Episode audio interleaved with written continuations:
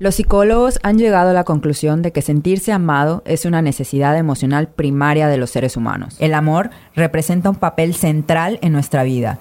Los niños tienen necesidades emocionales básicas, pero ninguna más básica que el amor y el afecto. En este capítulo hablaremos de los cinco lenguajes del amor y de cómo identificar el propio y el de los demás para mejorar nuestra manera de relacionarnos. Rosalía Correa es psicóloga terapeuta familiar y de pareja, especialista en trastornos de la conducta alimentaria, amante de las preguntas, el fútbol y la sobremesa. Cecilia Marín es abogada, terapeuta familiar y de pareja, especialista en mediación familiar y en proceso de ser consteladora sistémica. Le gusta la filosofía, ama el arte de la escritura y disfruta todo lo que se relacione con la espiritualidad y las distintas formas de verla, vivirla y hablar sobre ella. Ambas asociaron sus perspectivas y su curiosidad por las relaciones que van desde las que tenemos con nosotros mismos hasta las que construimos con los demás. Por eso fundaron Centro Vía, donde juntas hacen terapia, talleres o espacios creativos que conecten con otras perspectivas. Somos dos amigas, somos profesionistas y también imperfectas. Buscamos reconocer nuestra historia y nuestras emociones.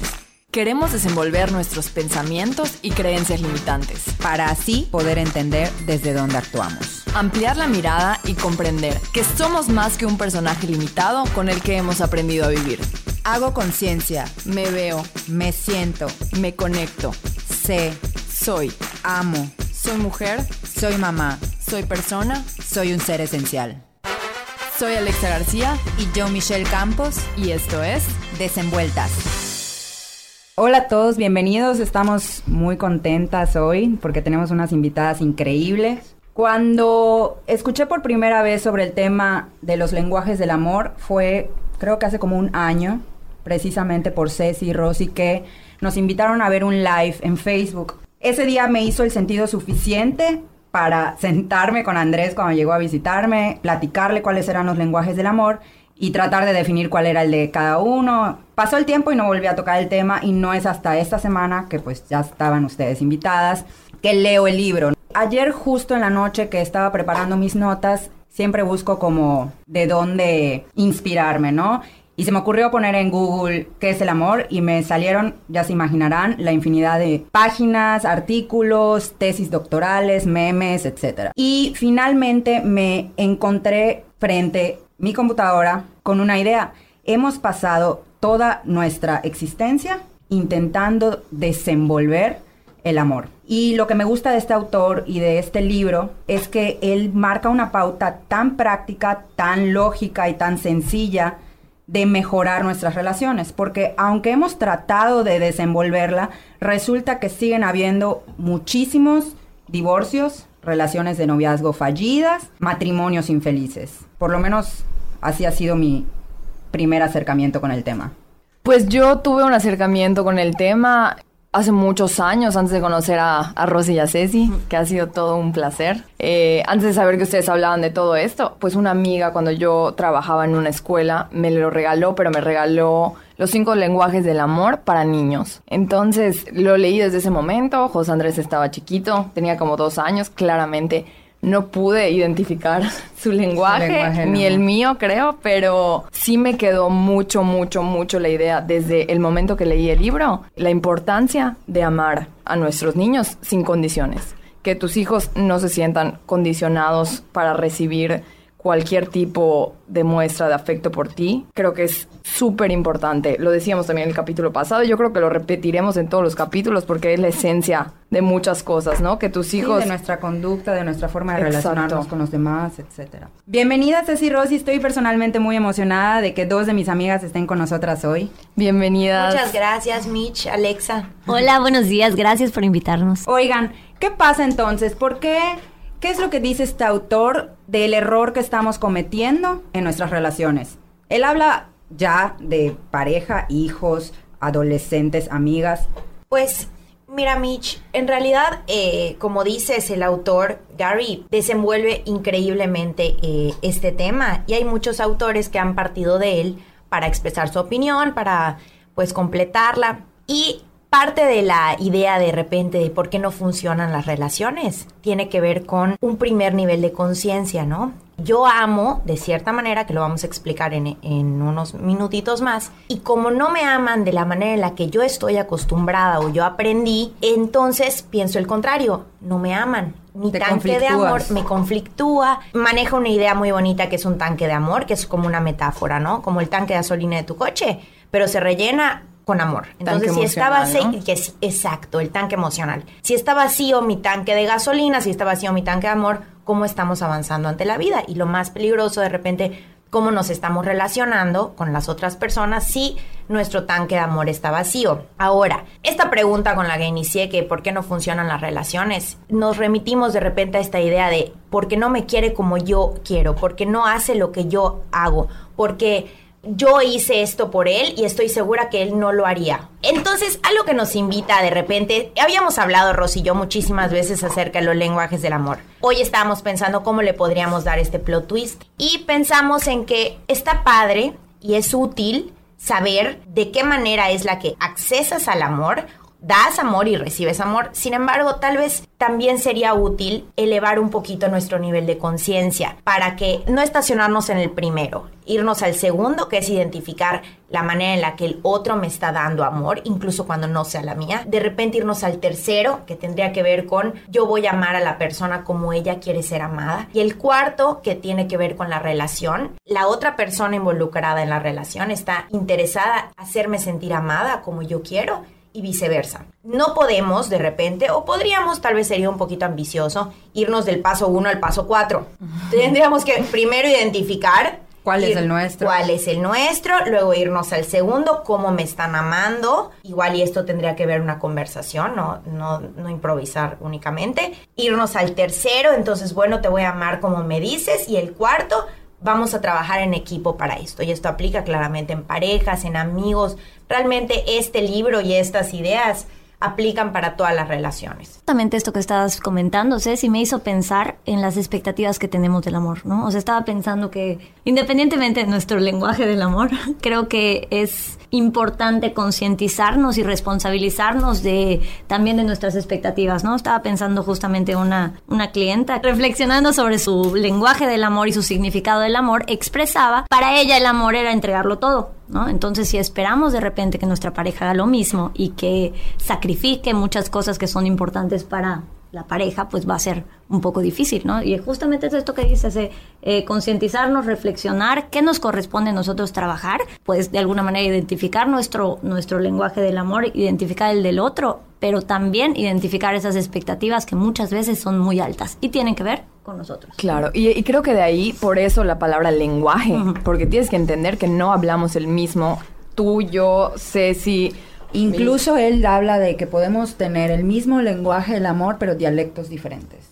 Y eso Qué lo importante, ¿no? más. A mí me encanta, Rosy, que hablas de esta responsabilidad y creo que también es una responsabilidad de la pareja si quieren mejorar su relación, de la pareja, de la mamá con su hijo, de madre hija, padre hijo, lo que sea, ¿no? Como reconocer precisamente esto que decíamos. A lo mejor no estoy recibiendo mi lenguaje del amor, pero el otro me está demostrando y ya lo identifiqué, que no es como lo estoy esperando, pero que lo está haciendo a su manera. Es como él lo demuestra. Por supuesto, y esto que decías Alexa para mí es bueno, para nosotras es de lo más importante. El otro va a reaccionar diferente y va a responder diferente simplemente porque es otro. Exacto, simplemente porque es otra persona. Y creo que de aquí podemos rescatar esta idea de que no, nuestra necesidad emocional más básica no es sentirnos enamorados, que es cuando todo fluye, cuando todo está padrísimo, cuando todo es como muy apasionante. Yo estoy hablando mucho de la pareja porque es lo que me está tocando vivir en el momento, ¿no? Pero sino saber que el amor verdadero que viene justo después del enamoramiento es una decisión. Entonces, sí es esta parte de vamos a hacernos responsables de esta decisión todos los días. ¿Qué vamos a hacer? ¿Qué le vamos a dar al otro?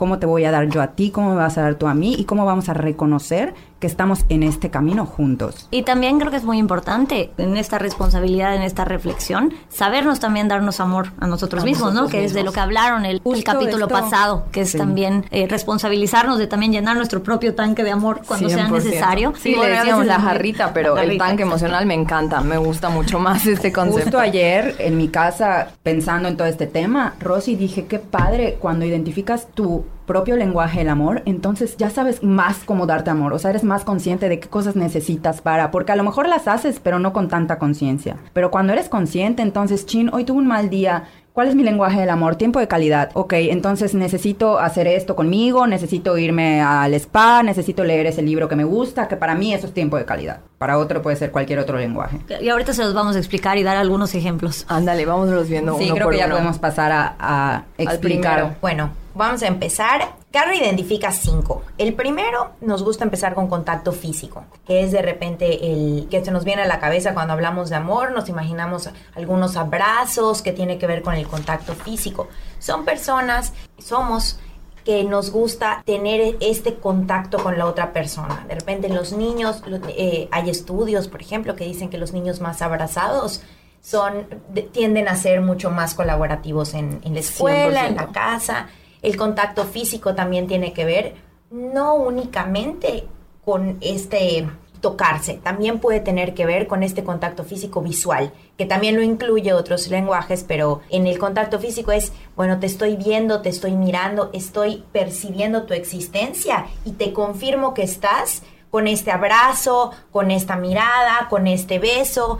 Eh, importante aquí, si mi lenguaje del amor es este, pero el de mi mamá o el de mi pareja no es, y estamos en público y de repente llega y me abraza, yo, ay, calor. un poco incómoda. Eh, exacto. Entonces puede ser que la otra persona identifique esto como no Rechazo. me quiere. Y no es tan grave para la, la que inicialmente rechazó, ¿no? No me gusta en público las muestras de cariño, pero ¿cómo está siendo para la otra persona? Entonces son percepciones completamente distintas. Digo, sabemos que siempre ha sido como una manera de comunicar amor, pero si en tu casa no se hablaba ese lenguaje, o sea, a mí, por ejemplo, eso me pasa, en mi casa no somos abrazadores. Yo soy abrazadora con ciertas personas, pero jamás llego, Alexa me decía ayer, O a mí no nunca llegas, me abrazas. A mí nunca me has dado un abrazo. Y yo sí es cierto, nunca le he dado un abrazo. Sí me gustan, pero no es mi lenguaje, No es ni es el de mi No es tu lenguaje primario. Exacto. Y también yo te quiero retroalimentar un poquito, Ceci. ¿Cómo, por ejemplo, si a un niño su lenguaje primario del amor es el toque físico, qué pasa cuando le damos una nalgada? ¿No? Qué fuerte. Viene siendo todo lo contrario. Y es- no estoy hablando de todos los niños, estoy hablando de los niños que tienen como lenguaje primario. el Digo, creo que la nalgada es siempre Devastadora. perjudicial y devastadora para el niño, pero sobre todo para los niños Sobre que tienen todo, este lenguaje. Sí, él hace mucho énfasis. Y aplicándolo a, a las relaciones de pareja, pues imagínate que tu, tu lenguaje sea el toque físico y vivas violencia doméstica, por ejemplo. Entonces, creo que cuando sabemos cuál es el lenguaje del amor, podemos ser más conscientes de cómo herimos a veces a, a la persona con la que lo estamos expresando. Por supuesto, con su opuesto. ¿Y cómo, ¿Y cómo de repente lo podemos identificar? Son personas que usualmente lo piden. Como tal vez, nunca me has abrazado. Habría que tal vez observar esto. ¿Por qué? ¿Por qué la pregunta? ¿De dónde viene la pregunta? O de repente, niños, claro, cuando no hemos identificado el, el lenguaje, podemos preguntar cómo te sentirías mejor en este momento con un abrazo y experimentar Claro. ensayo y error. Hay personas que en una crisis sería lo peor que las pudieses abrazar, pero tal vez ir preguntando y experimentando también es una manera de investigar en las relaciones y esto al final del día también es un acto de humildad. En Tiny 100%. Humans hacemos mucho el cuando hay un berrinche o algo por el estilo, ¿necesitas un abrazo? Y muchos te responden sí. No, sí pero es- sí y corren a tus brazos llorando. Es que lo que pasa es que Eso los es bebés pareciera que, bueno, a mí me da la impresión de que los, los niños chiquitos practican mucho este lenguaje del amor. No, eh, acá dicen, o sea, la importancia, pon tú, de los niños que están en los orfanatos, que nunca son abrazados, nunca son cargados de sus cunas, levantados, cómo esto les afecta En a su la vida larga, en su emocional. vida emocional muchísimo. Claro. Y también creo que los niños, eh, los primeros cinco años de vida, es el lenguaje que más entienden, ¿no? Además de los 100%. regalos también. Les gustan mucho, pero el, el, el contacto es el que más de repente les expresan sus mamás, eh, porque tal vez las palabras, el tiempo, es algo que es más abstracto. Porque ¿no? además como que está muy normalizado abrazar a los niños. Cuando empiezas a crecer ya no, los adolescentes ya no quieren, cuando estamos adultos abrazamos a ciertas personas, pero los niños todo el mundo los abraza. Entonces, Incluso eh, hay muchísimos estudios que dicen que cuando abrazas a otra persona, los corazones se alinean en los latidos. Ay, qué bonito. Y entonces, y entonces puede esta sensación de, de, de como de que no de que todo va a estar bien, pero es una sensación de relax en el cuerpo. Y cuando estamos relajados creo que podemos pensar muchísimo diferente, posibilidades diferentes, incluso cuando tenemos como una situación muy angustiosa. Con más perspectiva. Con otra perspectiva completamente. Entonces igual y este, este idioma lo podemos em, Y última idea que iba a decir de este, de este lenguaje es justamente hacia nosotros mismos, ¿no? Estaba pensando cómo nos podríamos dar nosotros mismos el contacto, el contacto físico, Que tal vez sería, no sé, yendo por un masaje, ¿no? O, este, o pidiéndole a nuestra pareja que nos dé un masaje. Él habla incluso de, la ropa que usas, de, la sabanita, que de, repente que todo lo que implique el cuerpo. Sí, a, los niños es, me gusta, es un niño que le gusta mucho las cosquillas, que llega a luchar con el papá, no por luchar, sino porque lo quiere sentir, lo quiere tocar. Se divierten muchísimo cuando los tiras en el aire, se ríen, o sea, son niños que disfrutan el contacto. Eh, bueno, el siguiente lenguaje que les platicaremos es el de eh, palabras de afirmación, ¿no? que creo que es muy importante. En, en los adultos, en las parejas, eh, es un lenguaje que en el que podemos expresar palabras de, de, elogio, podemos expresar palabras motivadoras, palabras de ánimo, palabras amables, ¿no? Y creo que en los niños a partir de cierta edad ya empiezan a entender más el lenguaje, entonces es sumamente importante cuidar nuestras palabras, ¿no? Como lo decimos, el tono de voz, porque este lenguaje puede ser puede influir mucho en cómo se sientan los niños, en su seguridad, en, en su diálogo interno incluso. Hay, también hay estudios que hablan que eh, cómo les hablan los papás a los niños se vuelve su diálogo interno futuro, ¿no? Entonces, de adultos. Entonces creo que es muy importante para mí este, para las dos, este lenguaje. Yo pensaría, cuando empecé a leer el libro y empecé con palabras de afirmación, yo pensaba que era únicamente o abarcaba únicamente como el te amo, te quiero, y realmente es cualquier cumplido, cualquier ánimo, vas bien, eh, estoy orgullosa de ti, todo esto son palabras de afirmación. Oye, muy bien, estoy muy orgulloso de ti, qué bueno que hiciste esto. Es un poco lo que hablabas justamente, Alexa. Y creo que eh, es importante también cuestionarnos eso, ¿no? Porque de adultos, de repente, nos es difícil darnos amor propio si no cumplimos algo, si no terminamos la universidad, si no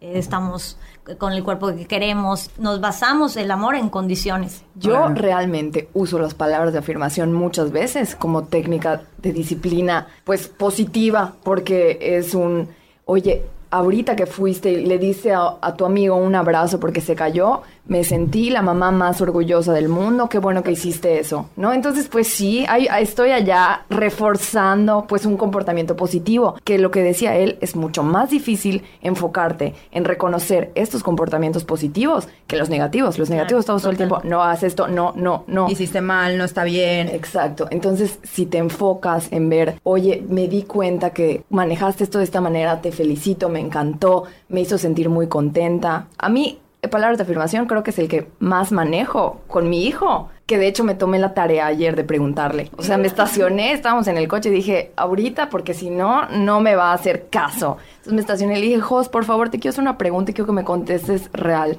¿Sabes que mamá te ama? Sí, sí, obvio.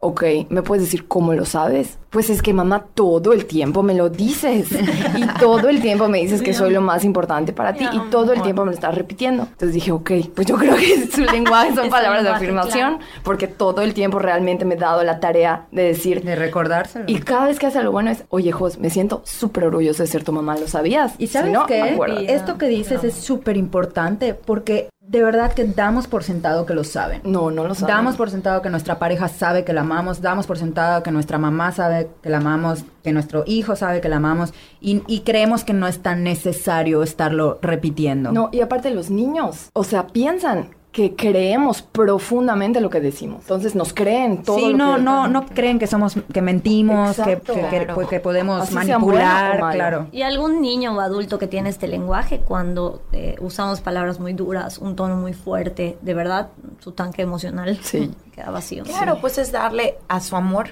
o sea, es darle literalmente a su amor. Y otra cosa que se me estaba, ahorita que estaban platicando, creo que es un lenguaje que yo doy, ¿no? De repente él, aprecié mucho que hayas hecho esto. Muchas gracias por hacer esto. Entramos un poquito en, en, el tema del agradecimiento, la actitud de gratitud. También se expresa muchas veces con palabras, ¿no? Entonces las palabras de afirmación creo que es uno de los lenguajes más importantes, fundamentalmente por esto que dijo Rosy porque si se trata de niños, creamos cintas, ¿no? Margarita Blanco dice que son cintas en la cabeza que, que van a moldear la manera en la que van a pensar nuestros hijos y tal vez nosotros también estamos moldeando como la otra persona cree que la estamos percibiendo. Entonces creo que estas palabras de afirmación aclara de repente cómo está siendo la relación, qué te gusta y qué no te ¿Cómo gusta. te ven? Claro, porque ¿Cómo realmente te lo ven? estás comunicando. Exacto. Claro. Y también creo que es importante, eh, justamente lo que hablaba al principio Ceci, ¿no? En esta parte entra el cómo expresamos nuestras necesidades, ¿no? Si las expresamos como exigencias de manera de, de petición muy fuerte o no lo sé, eh, de repente puede ser contraproducente, ¿no? Es importante ser humildes en cómo expresamos. Sí, él habla de las queremos. palabras bondadosas. Sí, de las palabras y amables. dice hacer peticiones, no demandas, porque si el lenguaje del amor es palabras de afirmación y tú estás haciendo exigencias, o por ejemplo los sarcasmos, Mm. son pésimos para esa persona. o el hacer sentir mal por algo que hizo, etcétera. Son, son, son pequeñas cosas que pueden no salir contraproducentes. Y última, y última idea de este, de este lenguaje. Tal vez los niños menores de 5 años todavía no entienden muchas palabras, el contenido de muchas palabras, pero canta el tema de que el lenguaje también tiene una vibración, ¿no? Claro. Tiene 100%. energía. Gestos. Entonces, eh, y como bien decías, Alexa, creo que es importante mostrarles a los niños los cinco lenguajes desde chiquitos. Entonces, decirles palabras amorosas, bondadosas, desde que son pequeños, aunque no sepan qué significan. es algo precioso, ¿no? pero te están viendo, Porque- están viendo tus expresiones y Eh, lo y sienten. lo Yo realmente se creo que hay esa energía, Claro, ¿no? ¿no? Es Y- importante. y incluso hay experimentos en YouTube que hizo un, un científico con el agua que le decían, un japonés, que le decía a, a un tarrito de agua, te amo, gracias, y palabras de, de esta índole. Y a otro, te odio, espantoso. Y las partículas que formaban el agua, a las que les hablaba precioso, formaron copos preciosos. Y los otros eran amorfos. Los otros eran amorfos y, y este experimento dice, y nosotros también somos agua. Entonces, incluso cuando no tiene mucho sentido, tal vez para un niño de tres años, no sabe tal vez que es te amo, puede percibir y esta sensación de me están diciendo algo agradable, me están diciendo algo no 100%, es por agradable. supuesto. Claro. ¿Cuál es Me el encanta. siguiente? El siguiente es mi favorito, es tiempo de calidad. Uy, igual es el mío. El tiempo de calidad nos habla de estar 100% en el momento presente con la persona. Este lenguaje de repente tiende, hay como algunas críticas hacia él porque tiende a ser un poquito exclusivo. Entonces Ok. es un tiempo sin divisiones, que vas a estar conmigo y vas a estar sin el celular, viéndome a los ojos, el contacto visual aquí entra muchísimo, compartiendo. Hay un tema importante aquí que tiene que ver con el compartir. El tiempo de calidad es compartir el tiempo, compartir opiniones, escuchar, Conversar. ser escuchado, conversación. Este lenguaje del amor tiende a ser peligroso de repente en las parejas, dice Gary, porque viven juntas. Y Ok. eso es posible que tengan muchísimo tiempo juntas, pero no es tiempo de calidad para estas Eso personas. es importante. No es lo mismo todo el tiempo que tiempo de calidad. No, y además él dice esto precisamente que dice Ceci, o sea, no es pasar el tiempo, no es estamos viendo Netflix ambos, porque eso no es un tiempo precisamente de calidad. Por supuesto que es un tiempo agradable, claro, pero un tiempo de calidad es cuando nos estamos viendo, nos estamos compartiendo, nos estamos escuchando y no hay ningún otro distractor como Netflix. Claro. Y bueno, o, por ejemplo, estoy pensando un poco, eh, este es mi lenguaje del amor. Entonces, he tenido que deconstruirlo un poco por, por la pandemia, pues había muchísimo tema de Netflix, ¿no? Yo hablo mucho en las series y en las películas. y la verdad es que Elías, que es mi esposo, lo detesta con todo su corazón. Y algo que me funcionó era después hacer la retro.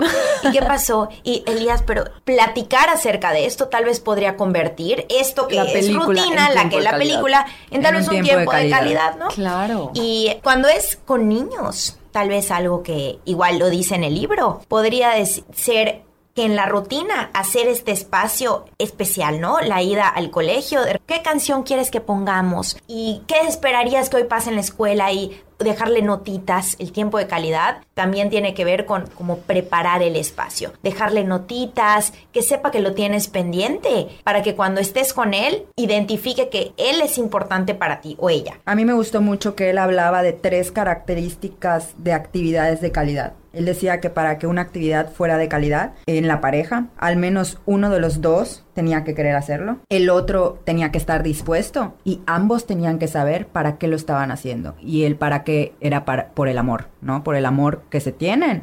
Y me encanta esta idea porque retoma un poquito lo que hablábamos en un principio, ¿no? Como, China, a lo mejor yo no quiero ir a ver el ballet, pero para ella eso es tiempo de calidad, que vayamos a ver esto, que hablemos sobre cómo lo hicieron, por qué le gustó la historia, a lo mejor, porque a lo mejor es una obra, no lo sé, ¿no? Pero no soy fan del ballet, pero voy contigo porque sé, ¿no? Y también estaba pensando en, cómo pasa esto en los, con los niños, ¿no? Que de repente eh, les damos, eh, pensamos que les damos tiempo de calidad tal vez jugando, pero en el juego estamos intentando educarlos o estamos intentando manipular el juego. De alguna manera, para tal vez para ellos es más no es tan agradable ese tiempo, ¿no? Entonces, eh, para los niños que es muy importante el juego, recomiendan mucho tanto la crianza respetuosa como Gary que los dejen ser, que los dejen de alguna manera, que sea su espacio, su actividad que ellos escojan. que ellos escojan, que, ellos decidan que exacto, qué personaje eres, este, qué hace ese personaje, que ¿no? acompañas. Tú lo acompañas, exacto, para que de verdad sientan que es un es un tiempo eh, agradable y bonito para ellos que les guste. Bueno, cuando el autor decía lo de el tiempo de calidad, hablaba de que una mamá preguntaba, entonces, ¿puedo amar a mi hija y al mismo tiempo trabajar y hacer todo, porque si su lenguaje del amor es el tiempo calidad, yo no tengo tiempo. Entonces él decía, pero por supuesto que puedes, porque, o sea, si la mamá está haciendo algo, dame un momento, ahorita te hago caso, ahorita te hago caso, dame un momento, nada más termino mi trabajo y te hago caso, dame un momento, dame un momento. Si la mamá se toma 15 minutos antes para dar ese momento, es probable que pueda trabajar tres horas seguidas sin ningún tipo de interrupción. Sí, Porque los niños van a buscar la atención, aunque sea negativa. Si tú le das la atención negativa de voltearte y pegarte de gritos, ya le estás dando la atención, que es lo que realmente buscan, atención. Él habla mucho de la planificación, o sea, para las personas que trabajan mucho, eh, que no tienen tiempo y que dicen, ¿y, ¿y qué voy a hacer? Entonces nunca se va a sentir amada porque nunca, no, pues es que tienes que tomar, así como te tomas 15 eh, minutos para hacer esa llamada o mandar ese correo, pues así tienes que anotar en tu agenda, casi como si fuera tarea, como si fuera, como si estuvieras agendando con un empresario, con tu jefe, igual, o sea, tomar la determinación de planificar el espacio para. Incluso dice que si tienes varios hijos, que tomes el tiempo para cada uno. No es tiempo de calidad toda la familia, no, es tú y yo, porque tú eres lo más importante para mí en este momento, ¿no? Bueno, una última idea que iba a decir de este, de este lenguaje, eh, que es lo que estábamos platicando al principio, ¿no? La importancia de, la atención, de la conversación, de ver a los ojos, de la mirada, de escuchar, ¿no? O sea, muchas veces decimos, sí, te estoy escuchando, pero estamos viendo o haciendo otra actividad, ¿no? Entonces habla, como decías, Ceci, de la atención plena hacia la persona, hacia el niño, hacia tu pareja, hacia tu amiga, ¿no? Que es sumamente importante para las personas con este lenguaje. Bueno, el siguiente son actos de servicio. Los actos de servicio es el lenguaje del amor que habla de hacerle la vida más fácil al otro. Los actos de servicio tienen que ver con, bueno, te voy a preparar, pues, en el caso de de repente de las mamás, ¿no? Te voy a preparar tu desayuno, voy a preparar tu mochila, voy a acompañarte a hacer la tarea. Eh, cuando es una pareja, te voy a ayudar a hacer esto, te voy, también el estar pendiente, el famoso estar pendiente. Me mandó un mensajito de, ¿todo bien? ¿Estás eh, suerte en tu primer día. Este es estar pendiente tiene que ver con actos de servicio. A mí me, me llama mucho la atención que la persona tendrá que reexaminar sus estereotipos. Y creo que en México es algo súper importante porque si el lenguaje del amor de tu esposa es actos de servicio, y a ella le gustaría que laves los platos, que trapees, vas a chocar con estos estereotipos que tienes desde chico, ¿no? Entonces habrá que reexaminarlos y probablemente cambiarlos. Y creo que es algo bastante difícil de hacer, sobre todo en nuestra sociedad, ¿no? Claro, y que tal vez ahora los roles ya están como entrelazándose, ya están cambiando. Entonces, los actos de servicio, tal vez cuando Gary escribió esto, y que incluso tocó el tema de los estereotipos, era completamente como otra época. Ahora que ya estamos en esta nueva generación, los actos de servicio tienen que ver con servirle al otro en su idioma, no únicamente en lo que conocemos como servicio. También podría ser, yo voy por ti, yo te regreso hoy, como hacerle, me preocupo por ti. En, esencialmente es mandarle el mensaje a la otra persona, te quiero hacer la vida más fácil, con actos, con hechos. Yo tengo una pregunta, ¿puedes experimentar este lenguaje del amor como es la manera en la que yo lo demuestro, pero a lo mejor no es la manera en la que lo siento, se puede. Puedes demostrar un lenguaje y sentirlo de otra forma. O sea, puede ser el que utilizas para, pero no el que esperas recibir. Esa es tu pregunta. Exacto. Totalmente. De hecho, ahora que estás diciendo esto, Alexa, pienso un poquito en las mamás, ¿no? Y en las mamás, pensando en la mía. Nena, ¿me quieres? Sí, mami, te amo con todo mi corazón. Ay, es que cuando vivía en la casa pues entonces ayúdame con esto, pues entonces ayúdame con lo otro, ayúdame. Y tal vez mi manera de demostrarle amor tendría que ver con salir con ella o mandarle un mensajito, pero para ella el acto de servicio dentro de mi casa, no esencialmente porque sea su lenguaje del amor, pero tal vez en el contexto de mi casa conmigo, pues era útil o tal vez se hubiese sentido amada si yo hubiese hecho ir al súper en vez de ella. ¿Me explico? Entonces, tal vez sí, creo, no lo sé, en mi experiencia y por lo que estoy pensando, si pudiésemos de repente demandar una manera de amar. Y dar otra. Y dar otra. Y dar otra, incluso cuando no sea nuestro lenguaje del amor universal, ¿no? Porque Gary también maneja muchísimo esta idea. ¿Podemos tener todos los lenguajes del amor? Sí, claro. hay una jerarquía, hay primario, secundario. Podemos tener un lenguaje del amor con esta persona, pero con otra persona este. Y también se puede. O sea, realmente no, es como una regla ni una fórmula de es este y es con todos, ¿no? Entonces sí, a mi parecer sí, se, sí es posible esto que dices, Alexa.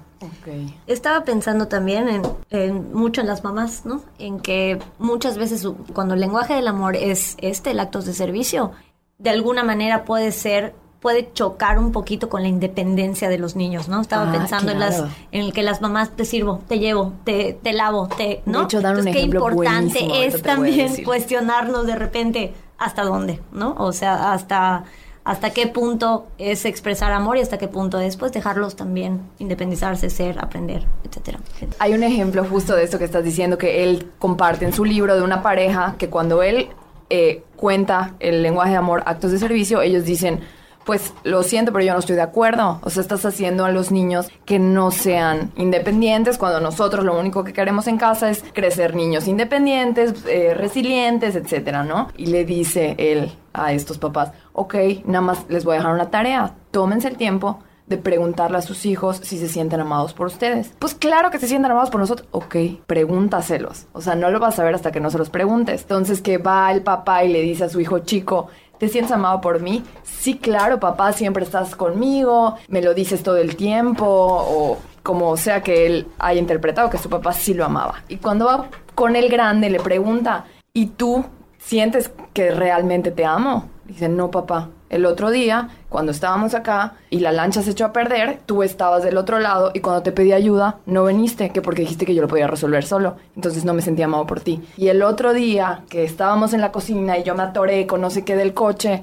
te pedí ayuda y me dijiste que yo podía solo. Entonces tampoco me sentía amado por ti. Y el papá fue como, ah, bueno. Y ahorita que dices eso, Alexa, estoy pensando en en unos papás de la semana pasada que, que tienen dos hijos, ¿no? Y, y el hijo más chiquito es súper independiente y hace todo solo. Y el grande, necesita más ayuda y tal. Y entonces se volteó la mamá, se volteó el chico que usualmente no pide nada y dice, mamá, ¿me sirves jugo? Y que la mamá se volteó y le dijo, no seas como tu hermano, que siempre me está pidiendo, que... Y, y estábamos platicando, ¿no? Y ella dice, está mal, está bien, Realmente, pues yo no soy quien para decir si está mal o bien, pero tal vez se me ocurrió, bueno, ¿qué hubiese pasado si le decía, te acompaño para que te sirvas, lo hacemos juntos, tal vez tenía que ver con este probar, ¿no?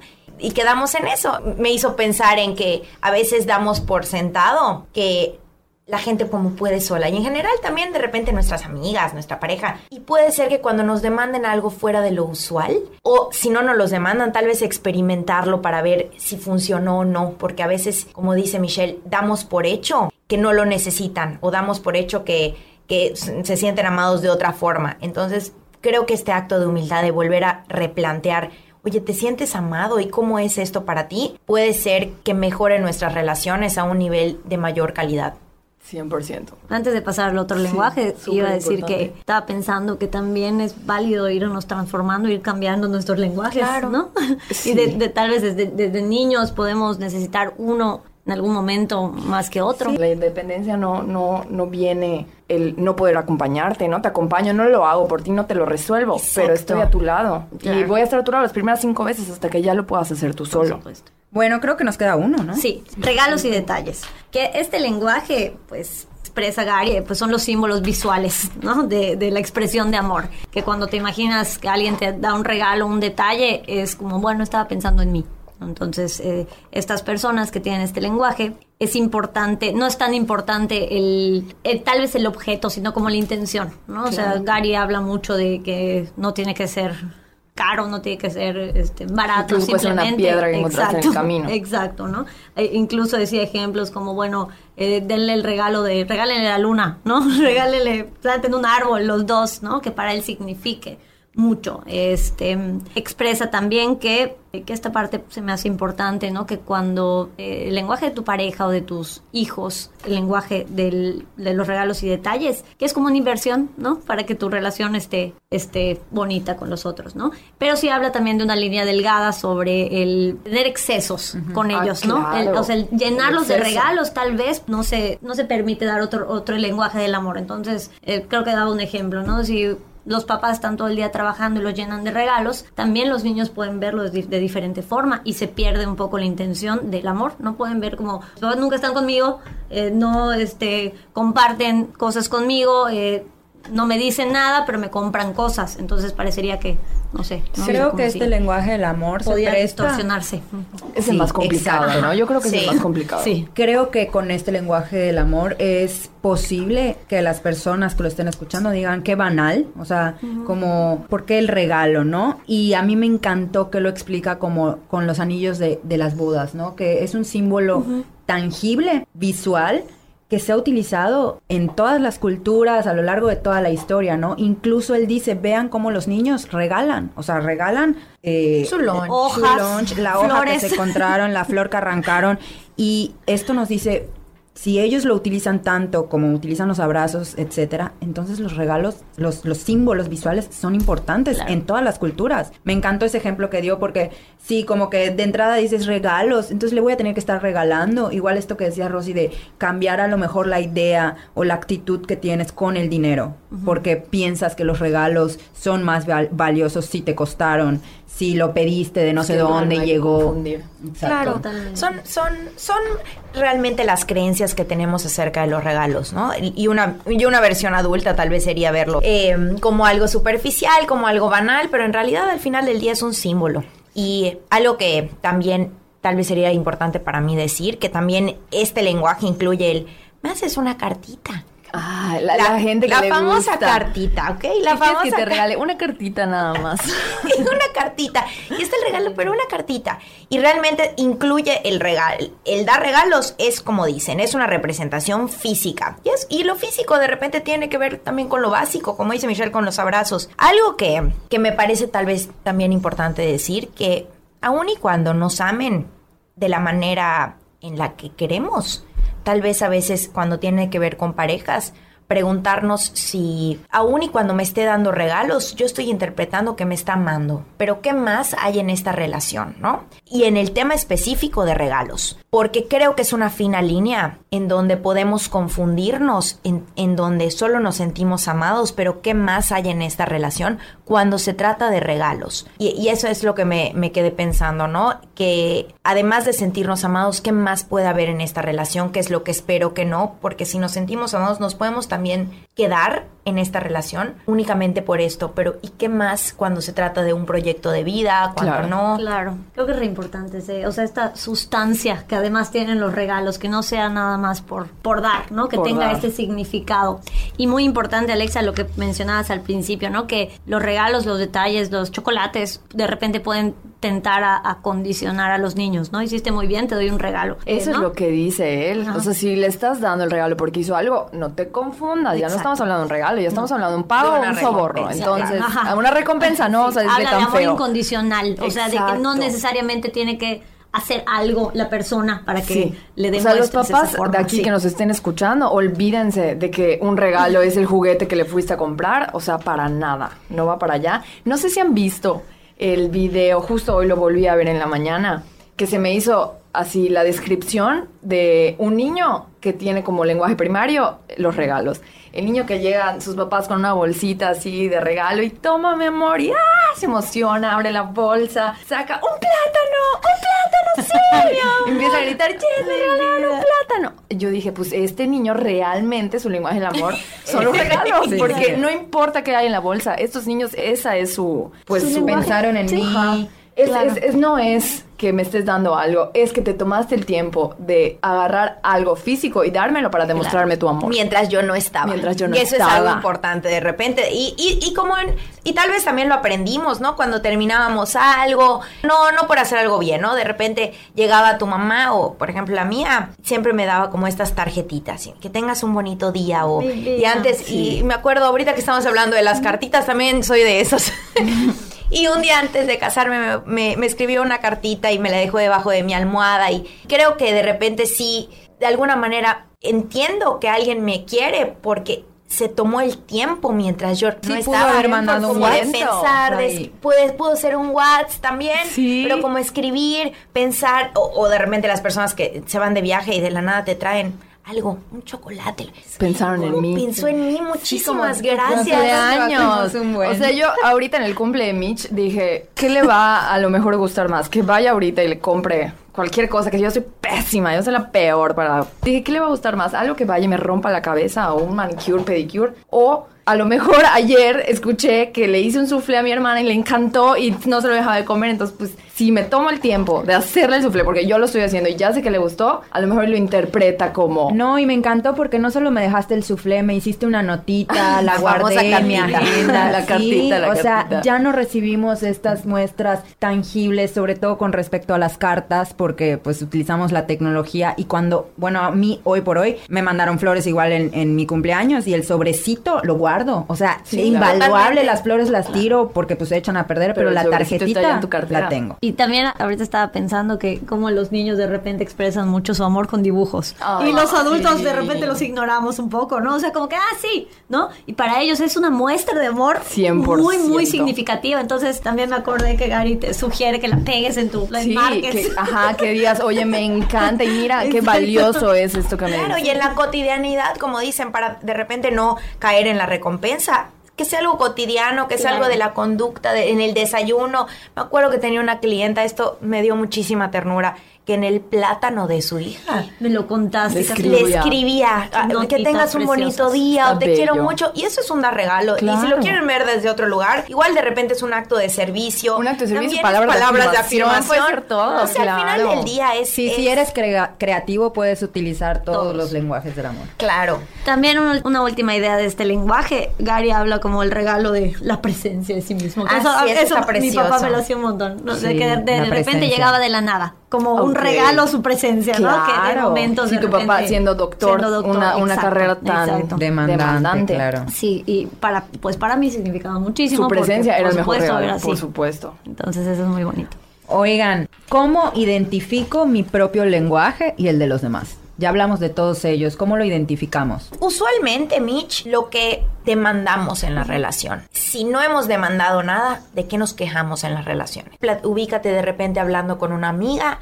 ¿Qué te podría hacer pensar que no te quiere tu pareja? O, por lo contrario, ¿qué te hace pensar que Que te te quiere. quiere tu pareja? Estas dos no funcionan. Tal vez recordar un poquito en qué momentos de tu relación con tus papás, con tu pareja, con tus amigas te has sentido querida.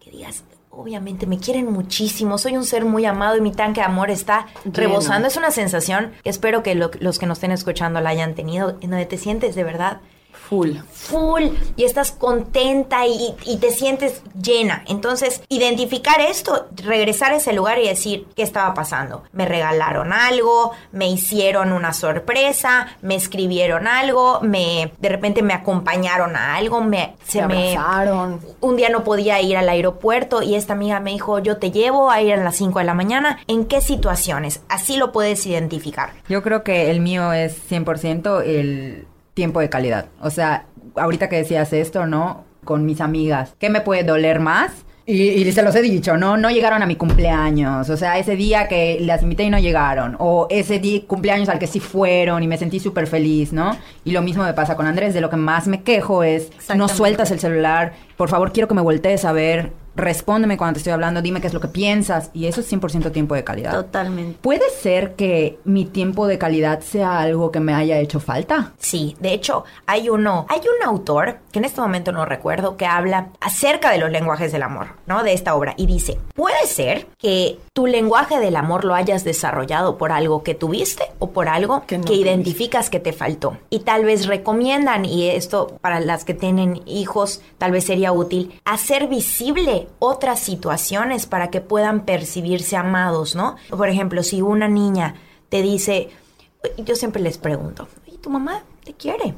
Sí, ¿y cómo sabes que te quiere? Porque me compra regalos, Claro. ¿ok? Entonces, la siguiente, no me compró regalo, significa que no me quiere. Entonces, tal vez identificar o hacerle... Y seguramente la mamá hace mil cosas en donde le demuestra su amor, pero si no lo haces visible, es difícil, no imposible, que esa realidad la puede identificar. Y entonces crece con esta percepción. De adulta, es posible que solo tenga como este lenguaje visible. Entonces puede ser que su pareja o sus amigas, oye, pero fuimos a esto, pero fuimos a lo otro, pero no me diste ningún regalo y nunca me has regalado nada. Yo creo que por eso la importancia de practicar los cinco, ¿no? Claro, como y hacer visible todo esto, ¿no? Amplificar el significado. Y es lo de que decíamos tal vez al principio, irnos al cuarto nivel en donde yo te amo como quieres, tú me amas como quieres, y si no, bueno, al menos me voy al segundo nivel de conciencia en donde, chin, no hizo esto en lo que yo me siento amada y él aparte ya lo sabe.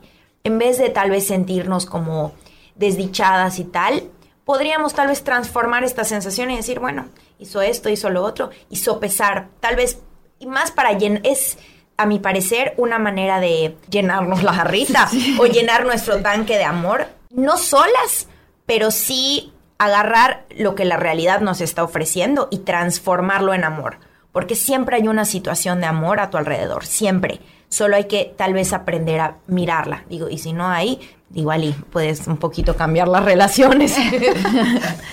Yo a veces con los niños, ahorita estaba pensando que aplico, pues les pido que dibujen a su familia y les digo, a ver, ¿quién te da más abrazos? ¿Quién te da abrazos, no? Y me, me señalan, Te el miembro. ¿Quién te dice cosas bonitas, no? ¿Quién te da- dedica mucho tiempo? Entonces allá les vas explicando, mira, hay muchas formas y tu familia te Ay, expresa muchas formas de amor, ¿no? Y tal vez una no te expresa pues de la misma manera que otra, pero son múltiples, ¿no? Y hasta pues platicamos de alguna manera de, de cómo expresarnos estas formas Hay a- que a- uno mismo, claro. desde chiquitos para que se amplíen esos significados y que para ellos sea más normal y no darse cuenta nosotras de adultas Sí, también que hay muchas formas, ¿no? ¿En qué, ¿En qué situaciones no te sentiste tú amado a lo mejor? Claro. Yo ahorita que estamos hablando de esto, se me vino así un flashback a la cabeza de cuando estaba en secundaria, prepa, llegaba a mi casa y llegaba muerta de hambre a las 2 de la tarde. Y si llegaba y mi mamá no me había cocinado, no me sentía querida por ella. O sea, realmente yo creo que mi lenguaje son los actos, de, Actos de servicio. Ya servicio. lo dije en un principio. Pero si llegaba y veía, oye, mamá, no hiciste nada de comer. Como, Sabes que llego muerta de hambre al colegio. Estoy en el colegio, no puedo venir a cocinarme yo. Y no me hiciste nada. Digo, ahorita digo, qué egoísta, oye. La pobre señora seguro tenía millones de pendientes, pero Claro. Egoístamente yo no me sentía querida Claro. porque no me cocinó mi comida que desesperadamente ansiaba por llegar a comer, ¿no? Más que egoístamente, yo creo que es como en la inconsciencia, o sea, como la poca capacidad que a lo mejor en ese momento tenías de reconocer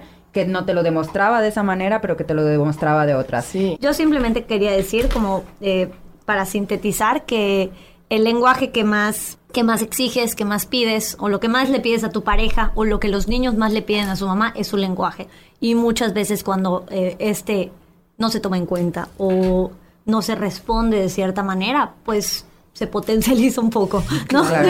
O sea, creo que es importante decirlo porque, pues, para considerarlo y como dices, Ceci, bueno, si son niños, pues de alguna manera sí somos también un poquito responsables de que esos niños se sientan queridos, ¿no? Si es nuestra pareja, pues es importante el diálogo, ¿no? Y la reciprocidad y Aquí diferente. hay algo que yo discutí ayer con Alexa. ¿Qué pasa con estas ideas que nos han enseñado como si lo tengo que pedir no lo quiero?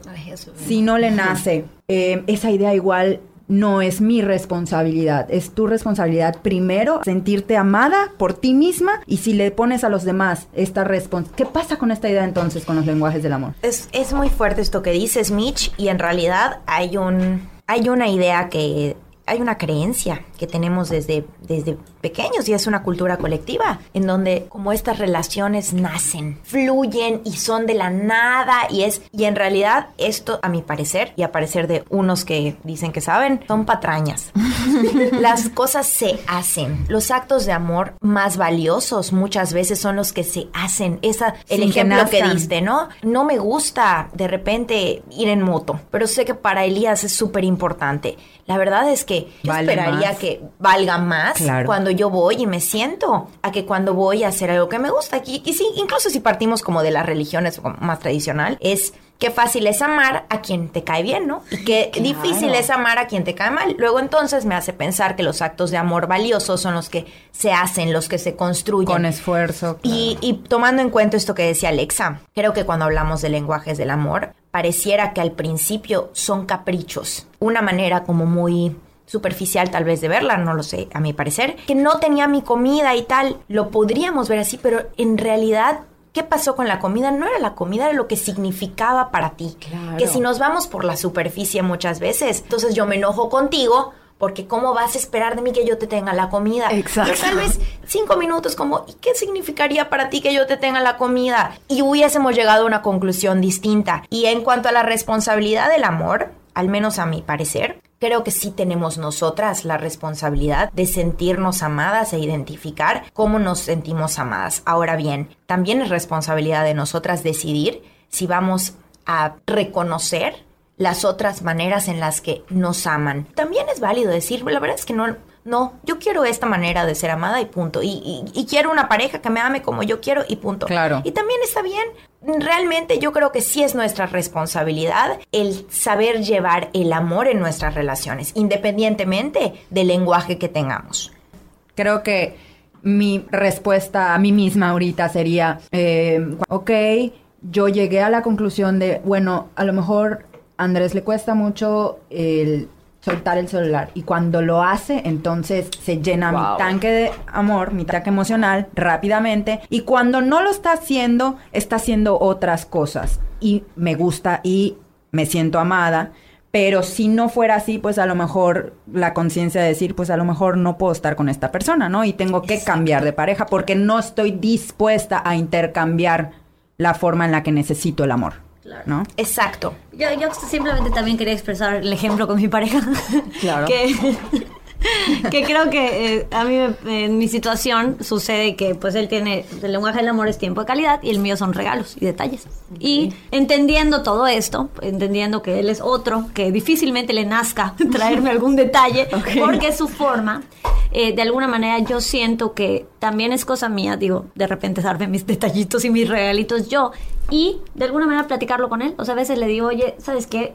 Johnny, sí necesito una flor pronto. Exacto, y me la lleva yo, güey, como si fuera. Claro. Como si le hubiera nacido, pero lo pediste y está bien. Exacto. Y creo que eso eh, lo he trabajado, porque de alguna manera sí es una creencia de que le debería nacer cuando no les tiene que nacer. Es que no podemos esperar que sepan algo que no, o sea, no lo saben. Yo creo que es muy válido también pedirlo, inclusive apoyar ese acto en conjunto, ¿no? Bueno, claro. ¿cómo te ayudo para que tú me vayas a comprar mi flor? Si quieres yo, yo lavo los platos hoy. Eso que de alguna manera le cuesta un poquito de trabajo y no le van a hacer y no, tal vez no está acostumbrado a hacer eso. Claro. Sí, definitivamente. O sea, yo me he encontrado infinidad de veces diciendo a Andrés, Andrés, ya sé que el sábado a las 9 de la noche hay un partido, pero para mí es importante que me acompañes a esto. ¿Podemos cancelar el partido de fútbol? Sí, sí podemos. O sea, y wow, lo muy, muy valioso porque claro, canceló algo importante es para muy valioso decir, Mitch, este partido en especial no lo puedo cancelar y la capacidad de yo entender, ok, porque esta vez no. Esta vez no, pero otras sí y me lo demuestra de otras maneras, ¿no? Claro.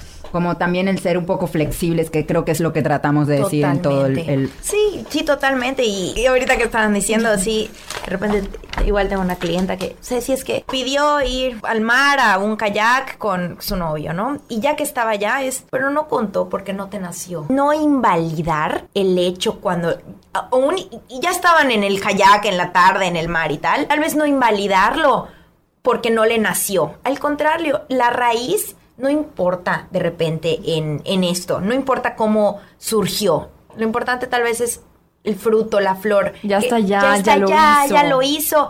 Ya no importa la, la raíz, no, no pasa querido. nada. Vamos a disfrutar, que es un poquito la flexibilidad en las relaciones. Creo que ya se nos está acabando el tiempo. A mí me gustaría dar una conclusión, que es que creo que todas estas herramientas que se hablaron hoy son demasiado prácticas, son más prácticas incluso de lo que lo, lo plantean en el libro, porque en el libro sí es muy de identifica cuál es el tuyo, cuál es el de tu pareja y no hay de otra, ¿no?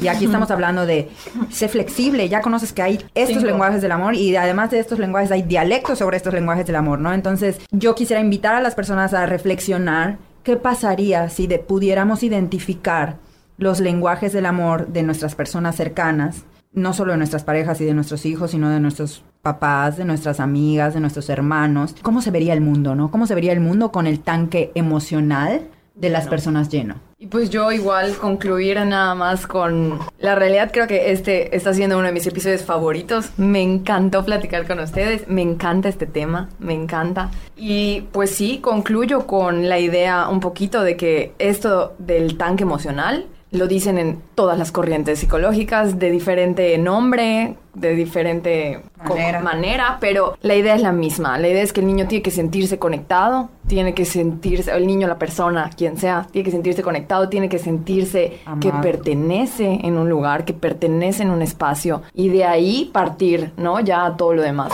Pero sí, sí me quedo con la idea de, de no solo identificar cuál es el tuyo, cuál es el de tu pareja, sino poder llevar a cabo el practicar los cinco. Porque si yo no tengo ni idea qué onda con los regalos, o sea, voy a tener gente a mi alrededor que sea su lenguaje. Entonces, practicar un poquito de todos para poder, pues, darle, llenar un poco los tanques emocionales de los que nos rodean, ¿no? Yo creo que con eso me quedo. Muchísimas gracias, de verdad que nos invitaron, nos encantó platicar de esto y platicar de esto de una manera diferente. Claro, sí, se los agradecemos mucho. Ya quería decir una última idea que creo que para mí es importante invitar a la gente a que dialogar de esto. Creo que si no tratamos de entender que las personas son diferentes y tienen diferentes significados del amor, del perdón, de miles de, todo, cosas, de, de todo. todos estos conceptos, Y no, claro. de verdad, no tratamos de acercarnos más a su experiencia, a su conocimiento, a su, a lo que ellos piensan. Siendo un niño, siendo un adulto, siendo tu pareja, siendo una amiga, esto, este, va a estar más complicado. ¿no? Entonces les invito al diálogo. Les agradecemos mucho que nos hayan gracias. invitado. Muchas gracias por estar Muchas aquí. gracias. Estuvo padrísima la conversación. Ya saben que las quiero mucho. Muchas gracias por acompañarnos en estos primeros capítulos. Nos vemos en el siguiente. Sigan nuestras redes sociales. Por ahí vamos a estar subiendo la información sobre este capítulo. Gracias, hasta la próxima.